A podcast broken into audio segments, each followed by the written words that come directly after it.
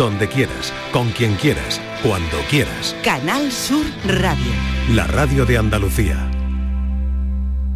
Nueva hora en la tarde de Canal Sur Radio con el espacio por tu salud y hoy vamos a hablar de un tema que nos atañe a todos, que sufrimos prácticamente a diario de una forma o de otra, pero que millones de personas, el 27% de la población, lo padece de manera frecuente y con intensidad. El dolor. La Sociedad Española del Dolor pide que el dolor crónico se considere una enfermedad porque es una enfermedad, porque así se convertiría en la enfermedad más frecuente en España y en el principal motivo de consulta médica. También considera que es la enfermedad peor tratada, ya que la mayoría de los pacientes no recibe tratamiento específico de su dolor en atención primaria. Así que hoy, como cada viernes, vamos a hablar de mitos, bulos, falsas creencias, en este caso, del dolor. Por tu salud, en la tarde de Canal Sur Radio. El dolor que impide que se diagnostique y se trate de manera correcta, ¿no? Esos mitos, bulos y falsas creencias. Lo hacemos como siempre con Carlos Mateos, coordinador del Instituto Salud Sin Bulos. Y como invitada hoy tenemos a la doctora María Madariaga, presidenta de la Sociedad Española del Dolor. Buenas tardes, Carlos, bienvenido. Hola, buenas tardes, Marilón. Bueno, em, sé que habéis creado el primer consenso sobre comunicación clínica eficaz en dolor. ¿En qué consiste? Pues mira, este consenso es fruto de una labor de investigación y debate entre numerosos representantes de sociedades científicas, colegios profesionales y asociaciones de pacientes. Y lo que se trataba es encontrar las claves de una buena comunicación con el paciente en dolor. ¿Y por qué? Porque hemos comprobado que una buena comunicación entre profesionales sanitarios y pacientes puede reducir el dolor crónico un 20%, mejorar la movilidad un 25% y reducir, la ansiedad un 25%. En cambio, una mala comunicación con el paciente ocasiona costes al sistema sanitario, abandonos del tratamiento, visitas repetidas a consultas y denuncias. Qué importante es la información en todo esto, ¿no? Y Carlos, ¿a qué conclusiones habéis llegado, ¿no? ¿Cómo puede mejorarse eh, la comunicación entre el profesional sanitario y el paciente? Porque sabemos que se puede, pero ¿cómo? Sí, pues la verdad que hemos encontrado numerosos estudios, y así también pues, nos lo han refrendado los expertos en su práctica, que es muy importante escuchar a los pacientes, conocer sus inquietudes, saber explicar de manera comprensible las diferentes opciones de tratamiento y hacer partícipe al paciente de la toma de decisiones. Comunicar de manera empática, respetar la privacidad y también, por supuesto, orientar al paciente sobre fuentes fiables para evitar caer en la desinformación. Claro, porque aquí tienen eh, que ver mucho los bulos, aparecen los bulos. Eh, en este caso, hay muchos también relacionados con el dolor, ¿no? Y la comunicación, bueno, al final es verdad que es como si se interrumpe esa comunicación cuando aparece un bulo, ¿no? Mm, sea entre profesionales sanitarios o entre profesionales sanitarios y pacientes, ¿no? Que es a lo que nos estamos refiriendo. Pues sí, exactamente. La verdad que a mejor comunicación, menos probabilidad de que el paciente se crea los bulos, porque quien va a confiar es el profesional sanitario, no en doctor Google, en doctor Alexa o en la inteligencia artificial. Pues vamos eh, a entrar de lleno en esto. Por supuesto, siempre, siempre, siempre acudir a fuentes fiables, como decimos y no nos cansamos de decir en el programa, a nuestro profesional sanitario cercano para que nos oriente. ¿no? Y en esa labor de orientación, hoy tenemos con nosotros, como había anunciado, a la doctora María Madariaga, presidenta de la Sociedad Española del Dolor. Doctora, muy buenas tardes, bienvenida.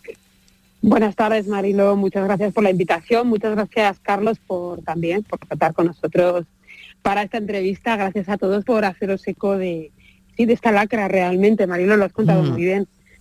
Mm. Me gustaría empezar mm, también esta charla con, con, un tema que ha estado, está en todos los medios de comunicación ahora mismo en los últimos meses, es el fentanilo, un fármaco para el tratamiento del dolor del que las autoridades sanitarias en Estados Unidos han levantado la voz de alarma por su abuso y porque estiman que ya ha provocado 70.000 muertos por sobredosis solamente en el 2021. Lo llaman la droga zombie porque se deja de sentir dolor, pero sus efectos secundarios pueden ser letales, muy letales, sí se abusa de él y en caso de sobredosis, por supuesto, ¿no? España ahora mismo ocupa el cuarto lugar en los países desarrollados en cuanto a consumo de esta droga. Detrás está Estados Unidos, Alemania y Reino Unido, eh, según el informe de edades. Adelante. Sí, sí, el informe, el informe de edades efectivamente em, eh, habla de que efectivamente la, prescripción de opioides, los, fármacos opioides mayores, como es el fentanilo, de prescripción, que no solo es el fentanilo, hay otros, son la prescripción ha aumentado porque también sabemos que los pacientes se quejan más de dolor eh, porque tienen más dolor. Claro, no es que se quejen porque les apetezca, se quejan porque les duele más y mm. lo reportan más, que eso es una muy buena noticia. Que haya una mejor atención al dolor y que haya más prescripción de analgésicos. A ver, no, no es lo ideal, claro que no, tenerse que tratar con un fármaco y menos aún tan potente como un opioide. Pero mm. lo que quiere decir es que el dolor tiene interés, que los, que los profesionales de la salud, concretamente los médicos, que en España de momento somos los, los que prescribimos, Em, pues estamos atentos al dolor y pues indicamos un tratamiento si es necesario con un opioide potente para, algún, para determinados tipos de dolor, pero no hay que confundir. Una cosa es que los opioides de prescripción se haya aumentado la prescripción en nuestro país, como efectivamente en Reino Unido, en, en Alemania y en otros muchos países de nuestro entorno de Europa. Y otra cosa es la, droga de abuso. Para que te hagas una idea, Marilo, sí. fentanilo es tan potente como lo era la heroína, el caballo de los años 80, que nos es tan familiar. Pero este fentanilo que se utiliza, que, se, que digamos que es una droga de abuso eh, en todo el mundo, pero especialmente hay una terrible pandemia de consumo inapropiado, de consumo abusivo en los Estados Unidos, no necesariamente se hace a través de los opioides de prescripción, porque en este país están cada mm. vez más restringidos, incluso para los pacientes que los necesitan, que ese es el gran drama que a partir de una prescripción demasiado abierta... Se necesita visado y todo eso, ¿verdad, doctora? Pues en mira, algunos, en los Estados Unidos mm. eh, directamente está penalizado. O sea, directamente está penalizado en los tratamientos, incluso a corto Cuando hay mucha gente que lo necesita de verdad, es decir. Efectivamente. Entonces, es verdad que tienen un problema de abuso con eso, pero este abuso es de esa droga que se encuentra, que los que las personas se encuentran en el mercado negro, mm. como se encontraba en los 80 la heroína, por ejemplo, u otras drogas de consumo. Es verdad que en los Estados Unidos, eh, a primeros de los años 2000, a 2010, ya, entrado los años 2000, hubo un inicio del consumo de opioides de prescripción de manera fraudulenta por personas que utilizaban prescripciones ajenas, familiares, amigos, de gente que tenía esa medicación, a partir de ahí se enganchaban y ya pasaban al mercado negro. Hablo de Estados Unidos, Canadá, ¿vale? Entonces, en España, ¿esto pasa?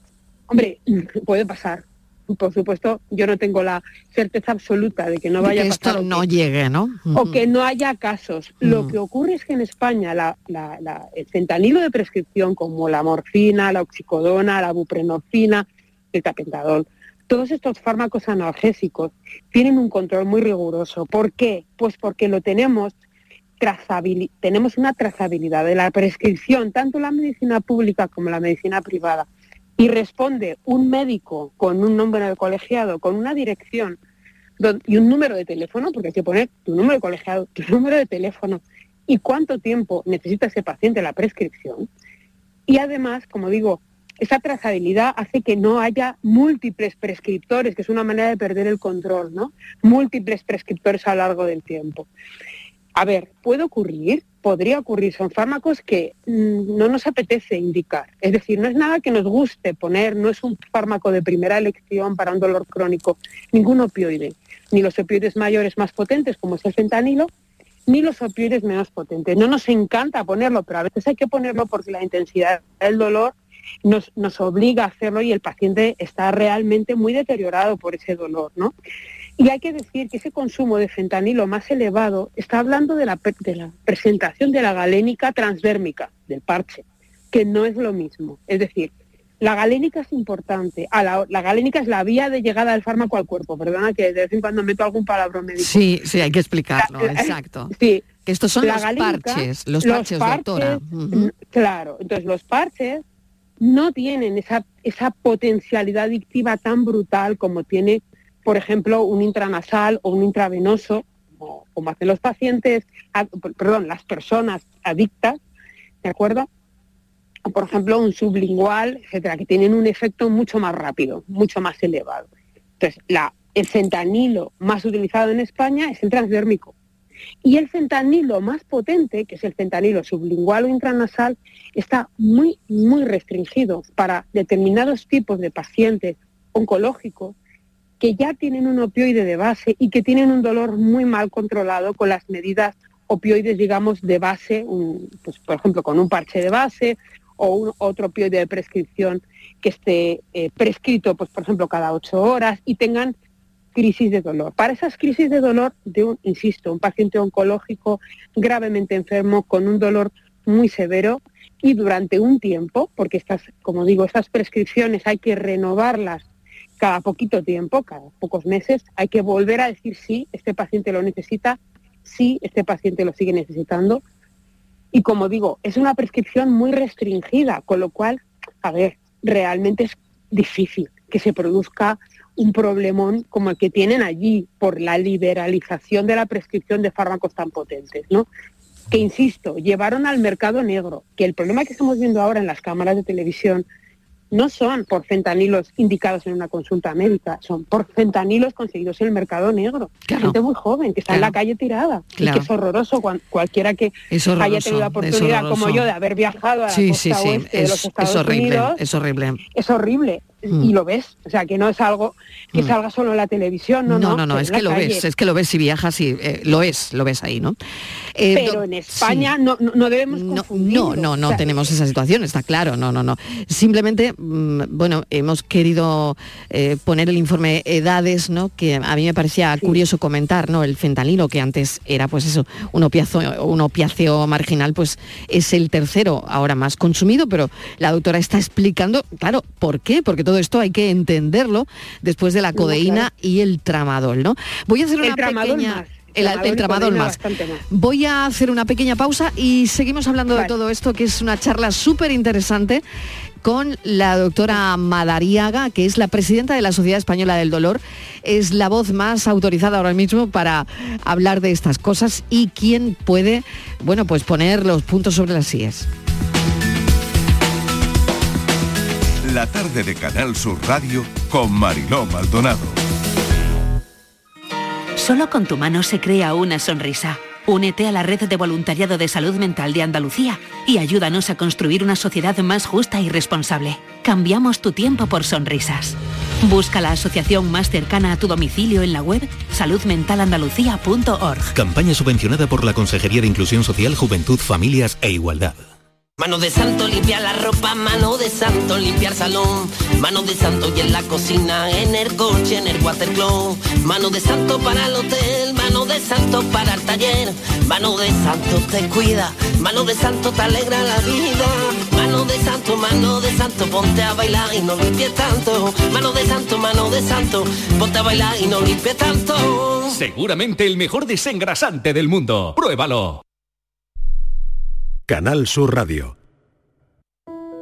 El amor no se mide en minutos, sino en momentos. Regala a tus seres queridos momentos llenos de arte y pasión. La exposición inmersiva Van Gogh Grandes Éxitos te espera todos los días en el Pabellón de la Navegación en Sevilla. Consigue la entrada en van-gogh.es. ¿El colchón nos deja cao? Cámbialo en el Golpecito Colchones y Sofás. Cuida tu salud con descuentos de más del 50% en equipos de descanso, colchones, canapés y almohadas. Despierta mejor con el Golpecito Colchones y Sofás. Buenos días. El Golpecito Colchones y Sofás en Alcalá de Guadaira, calle Mairena, calle Naranjo y Polígono Recisur. En Utrera, calle Corredera. 955 68 76 11. Noches de la Maestranza presenta El Barrio el próximo 13 de septiembre. Entradas disponibles en el corte inglés.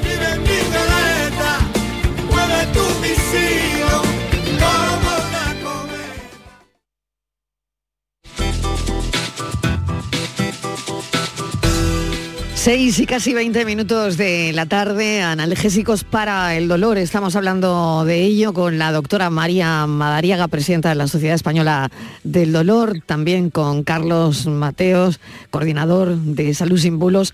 Carlos, no sé si tenías alguna pregunta más. Adelante. Sí. ¿Qué tal, doctora? Pues eh, nada, quería preguntarte si eh, realmente en España hay un problema de automedicación con analgésicos fuertes sin que tengan una prescripción médica. Em, a ver, vale, perfecto, me oís, ¿verdad? Perdonad que me he silenciado antes. Sí. Estoy en, un, en plena reunión, había compañeros saludándome. Em, a ver, sinceramente nadie se quiere medicar. A ver, nuestro problema para nosotros tratar el dolor crónico con medicamentos, porque no nos queda otro remedio hasta que el paciente mejora, eh, no es precisamente una alegría, es un, es un fracaso, pero, pero algo hay que hacer.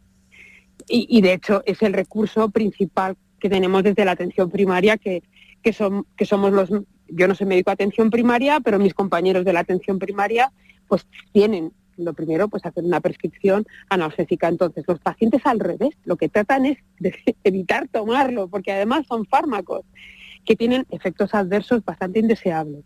Los opioides menores, como el tramadol y la codeína, producen desde la primera pastilla estreñimiento.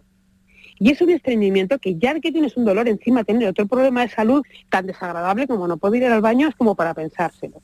Y luego hay un porcentaje bastante elevado de pacientes que en las primeras semanas tienen náuseas y vómitos, pero además náuseas y vómitos importantes, vamos, que tienen que dejar de tomar la medicación. Entonces, es al revés, estas medicaciones nadie las quiere tomar. Prácticamente hay que convencer al paciente que para evitar la toma de tanto antiinflamatorio utilice algún analgésico combinado, por ejemplo, tramadol con paracetamol o codeína, paracetamol puntual para momentos agudos de dolor hasta que rehabilite, hasta que mejore un poco, y aquí prácticamente que convencerlo. Es decir, es al revés, todo lo contrario. Y nadie quiere tomar esta medicación. Y bueno, y encima con la mala con, todo lo que aparece ahora en prensa, esta mala prensa que tienen los analgésicos opioides, es que ya, ya os digo, nadie quiere tomarlo solamente pacientes que se ven que no tienen otra opción o que tienen un dolor intensísimo que directamente no plantean ninguna pega porque necesitan ayuda. Pero realmente absolutamente nadie lo quiere. todo lo contrario, todo lo contrario. Nadie dice, ay doctora, vengo a que me, renueve el tramadol porque estoy deseando continuar. No, no, no. Es al, al revés, casi hay que como convencer, mira, esto te puede ayudar. Es verdad que tienes que tomarlo con esa prescripción, de esta manera, y si no te sienta bien, volver a la consulta, te quitaremos la medicación, buscaremos otra solución, alguna alternativa. Pero que a nosotros mismos tampoco nos encanta poner opioides menores. Ya no hablo mayores, mucho más, pero menores, como un tramador o una codeína, tampoco nos encanta, ni a los médicos de primaria, ni a los médicos que estamos en unidades del dolor, ni a traumatólogos, ni a rehabilitadores, ni a neurocirujanos, ni a ninguno es al revés. Qué interesante esto que, comenta, doctora. En cuanto al umbral del dolor, qué difícil, qué difícil es esto porque todavía no, no se puede medir. Yo no sé si. Mariló, pero no, es que eso no nos lo planteamos. eso, el paciente siempre tiene razón. Es que, vamos a ver, si un paciente llega a consulta con un problema de dolor tan, pues, eh, nunca es un problema de dolor menor que una persona de 53 años deje de trabajar, se coja eh, sus tres días de baja y vaya al médico porque está en un AI, es que está, está con dolor. Mm. Tenemos que buscar alternativas, pero el dolor hay que creer al paciente. Es que si no te lo crees, mejor apaga y vámonos, ¿no? Si, no, si tienes que ponerlo en duda, aunque es verdad que hay, hay, bueno, hay documentos para valorar, pues siempre puedes encontrarte algún paciente rentista, algún paciente simulador, hay circunstancias de todo tipo y, personas, pues somos personas todas muy diferentes y hay, hay de todo, hay excepciones, pero no, pero esto no puedes pensarlo. a priori el paciente tiene dolor y habitualmente tus pruebas complementarias te dan, le dan la razón. Pero muchas veces las pruebas no te dicen exactamente todo, mm. es sobre todo el paciente el que te lo refiere. Entonces, mm. el, eh, la palabra del paciente es lo que vale aquí. No, No, no hay otra cosa, no tenemos, y, desde luego que con una buena conversación médico-paciente que antes comentabais con Carlos de Salud Sin Bulos, mm. eh, realmente es así. Es decir, cuando tú al paciente lo conoces, eh, hablas con él, no te digo conocerle de mucho tiempo, hablas con él unos minutos, te haces cargo de la situación, haces una pequeña exploración y ya sabes de qué va. No, que no, no hay que tener un detector de mentiras, no sé si me explico. Perfectamente, doctora, perfectamente. Carlos. Bueno, pues, eh, doctora, yo tengo la curiosidad del tema de los deportistas de élite, que se dice que, eh, que tienen más tolerancia al dolor que el resto de la población, porque nosotros estaríamos tirados en el suelo, aullando de dolor, eh, con algún problema que, mm. como que deportistas como Nadal, por ejemplo, son capaces de continuar un partido de tenis mm, a pesar de estar sufriendo y nosotros estaríamos muy mal, ¿no? ¿Es que es su cuerpo que está hecho de otra pasta o es que es su mente? No, es que a veces son las circunstancias que te, que te, ven obligado. Es como los, los trabajadores por, por cuenta ajena o por cuenta propia. Es que no tiene nada que ver. Una lumbalgia en un paciente que trabaja para sí mismo y que es su propio jefe y que si no trabaja no factura, con medicación va a seguir trabajando. Si tú te puedes permitir el, eh, las, oye, pues un, derecho del trabajador, oye, parar unos días porque te duele la espalda, pues oye, aprovechas tu derecho para y ya está. Entonces, evidentemente, los deportistas de élite sufren muchísimo dolor porque evidentemente ese cuerpo está sometido a unas cargas y a un exceso, digamos, de, bueno, pues de entrenamiento, son competiciones muy continuadas, poco descanso, mucha competición y evidentemente se lesionan. Y sí, sí, sufren, sufren mucho dolor y además es que em, lo sufren con mucha, con mucho silencio, porque son conscientes de que el objetivo es eh, pues ganar la competición, el no perder el ranking, mantener la actividad física como sea, se someten a tratamientos, pero tratan efectivamente de aguantar el dolor todo lo posible. Sí, sí, así es. Mm. Hay una creencia también, doctora, muy extendida que relaciona el dolor con la recuperación de alguna enfermedad. Em, ¿Qué hay de cierto en esto? Es, es, verdad, porque es que estamos hablando, hay que diferenciar el dolor agudo del dolor crónico, que antes lo habéis comentado. ¿Por qué hablamos de dolor-enfermedad? Pues el dolor-enfermedad es el dolor crónico. El dolor agudo es el más fácil de entender. Es el dolor que dura poco tiempo, dura unos días. Es el dolor que tenemos en la cicatriz de una operación o en un esguince de tobillo, que van va a durar como máximo pues el máximo dolor van a ser tres días y el resto de tiempo el dolor va a ir mejorando porque el tejido se cura. Ese es el, dolor inflamatorio, lo llamamos, llamamos también nociceptivo, que es otro palabra médico, hmm. pero quiere decir que es un dolor que es normal, es un dolor no patológico, no es un dolor enfermedad, viene a ser un mecanismo de defensa del cuerpo que te dice no te muevas mucho que tienes una cicatriz aquí donde te han quitado el apéndice. ¿sabes? O sea, ese tipo de cosas. Entonces, eso es dolor agudo, dolor, digamos, no enfermedad. El dolor crónico es dolor enfermedad, es un dolor que ha pasado de tener ninguna función de alerta, no nos avisa de nada y además nos está amargando la vida, pero no durante semanas, durante años. Normalmente ponemos el límite de tiempo, todo dolor que dura más de tres meses sin mejoría ninguna pasa a llamarse dolor crónico. Todo lo que dure menos de ese tiempo es dolor agudo evidentemente es un margen muy amplio. Normalmente los pacientes que llegan a, una unidad de dolor crónico, por ejemplo, o atención primaria y se les pone ya la etiqueta de dolor crónico, llevan años con el, dolor, con una base de dolor sin grandes cambios, mejorías o empeoramientos, pero una base de dolor que nunca cambia, que es, un poco raro de entender, ¿no? Porque todo el mundo hemos tenido un dolor, pero acaba mejorando, ¿no? Esto de tener dolor continuo eh, no es algo que no nos entra en la cabeza. Pues esto es dolor crónico y en la encuesta del barómetro del dolor, los pacientes entrevistados por teléfono y online, pues, pues eso, hasta casi un 26% de la población española estaba diciendo que sí, que efectivamente tenía dolor crónico, continuo, casi continuo, desde hacía tres meses. Lo tengo que dejar aquí. poco ahí tienen dolor. Claro, doctora, mil gracias por habernos acompañado. Habrá que hacer una segunda parte de esto tan interesante como es eh, los analgésicos, el dolor. No, no, interesantísimo. María Madariaga, presidenta de la Sociedad Española del Dolor. Muchísimas gracias. Carlos Mateos, muchas gracias. Hasta la semana que viene. Coordinador de Salud Símbolos. Un saludo. En toda Andalucía. Canal Sur Radio. La radio de Andalucía.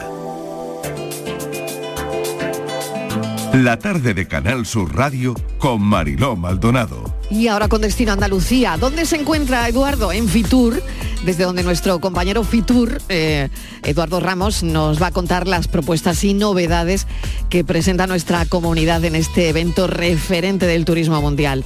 Eduardo, hola, ¿Cómo va la feria de turismo? ¿Qué, tal, Mariló? Muy buenas tardes. Pues efectivamente estamos en Madrid, desde donde el miércoles se está celebrando la Feria Internacional de Turismo, FITUR, y en Destino Andalucía esta semana vamos a explicarle algunas de las propuestas que los destinos andaluces han hecho estos días en la capital de España. Las previsiones que tenemos para 2024 en cuanto al turismo en Andalucía son muy positivas. Ahora se lo contamos. En Canal Sur Radio y Radio Andalucía Información, Destino Andalucía, con Eduardo Ramos. Conoce tu tierra, descubre Andalucía. Como decíamos, el miércoles ha comenzado en Madrid la edición número 44 de FITUR, el evento más importante en nuestro país relacionado con el turismo. Los próximos minutos vamos a contarles cuáles son las previsiones para este 2024 que se tiene en cuanto al turismo en nuestras ocho provincias de la mano de una de las empresas más importantes de nuestro país, Atrápalos, que lleva 20 años trabajando y que conoce cómo consumimos el público nacional y cómo visitamos nuestra tierra. A continuación le vamos a hablar de una empresa sevillana, Cover Manager, que trabaja a día de hoy con más de 14.000 restaurantes de todo el mundo, 400 de ellos estrellas Michelin y que ha pasado de 30 a 200 trabajadores en poco más de tres años. El talento llevado sin duda a su máxima potencia.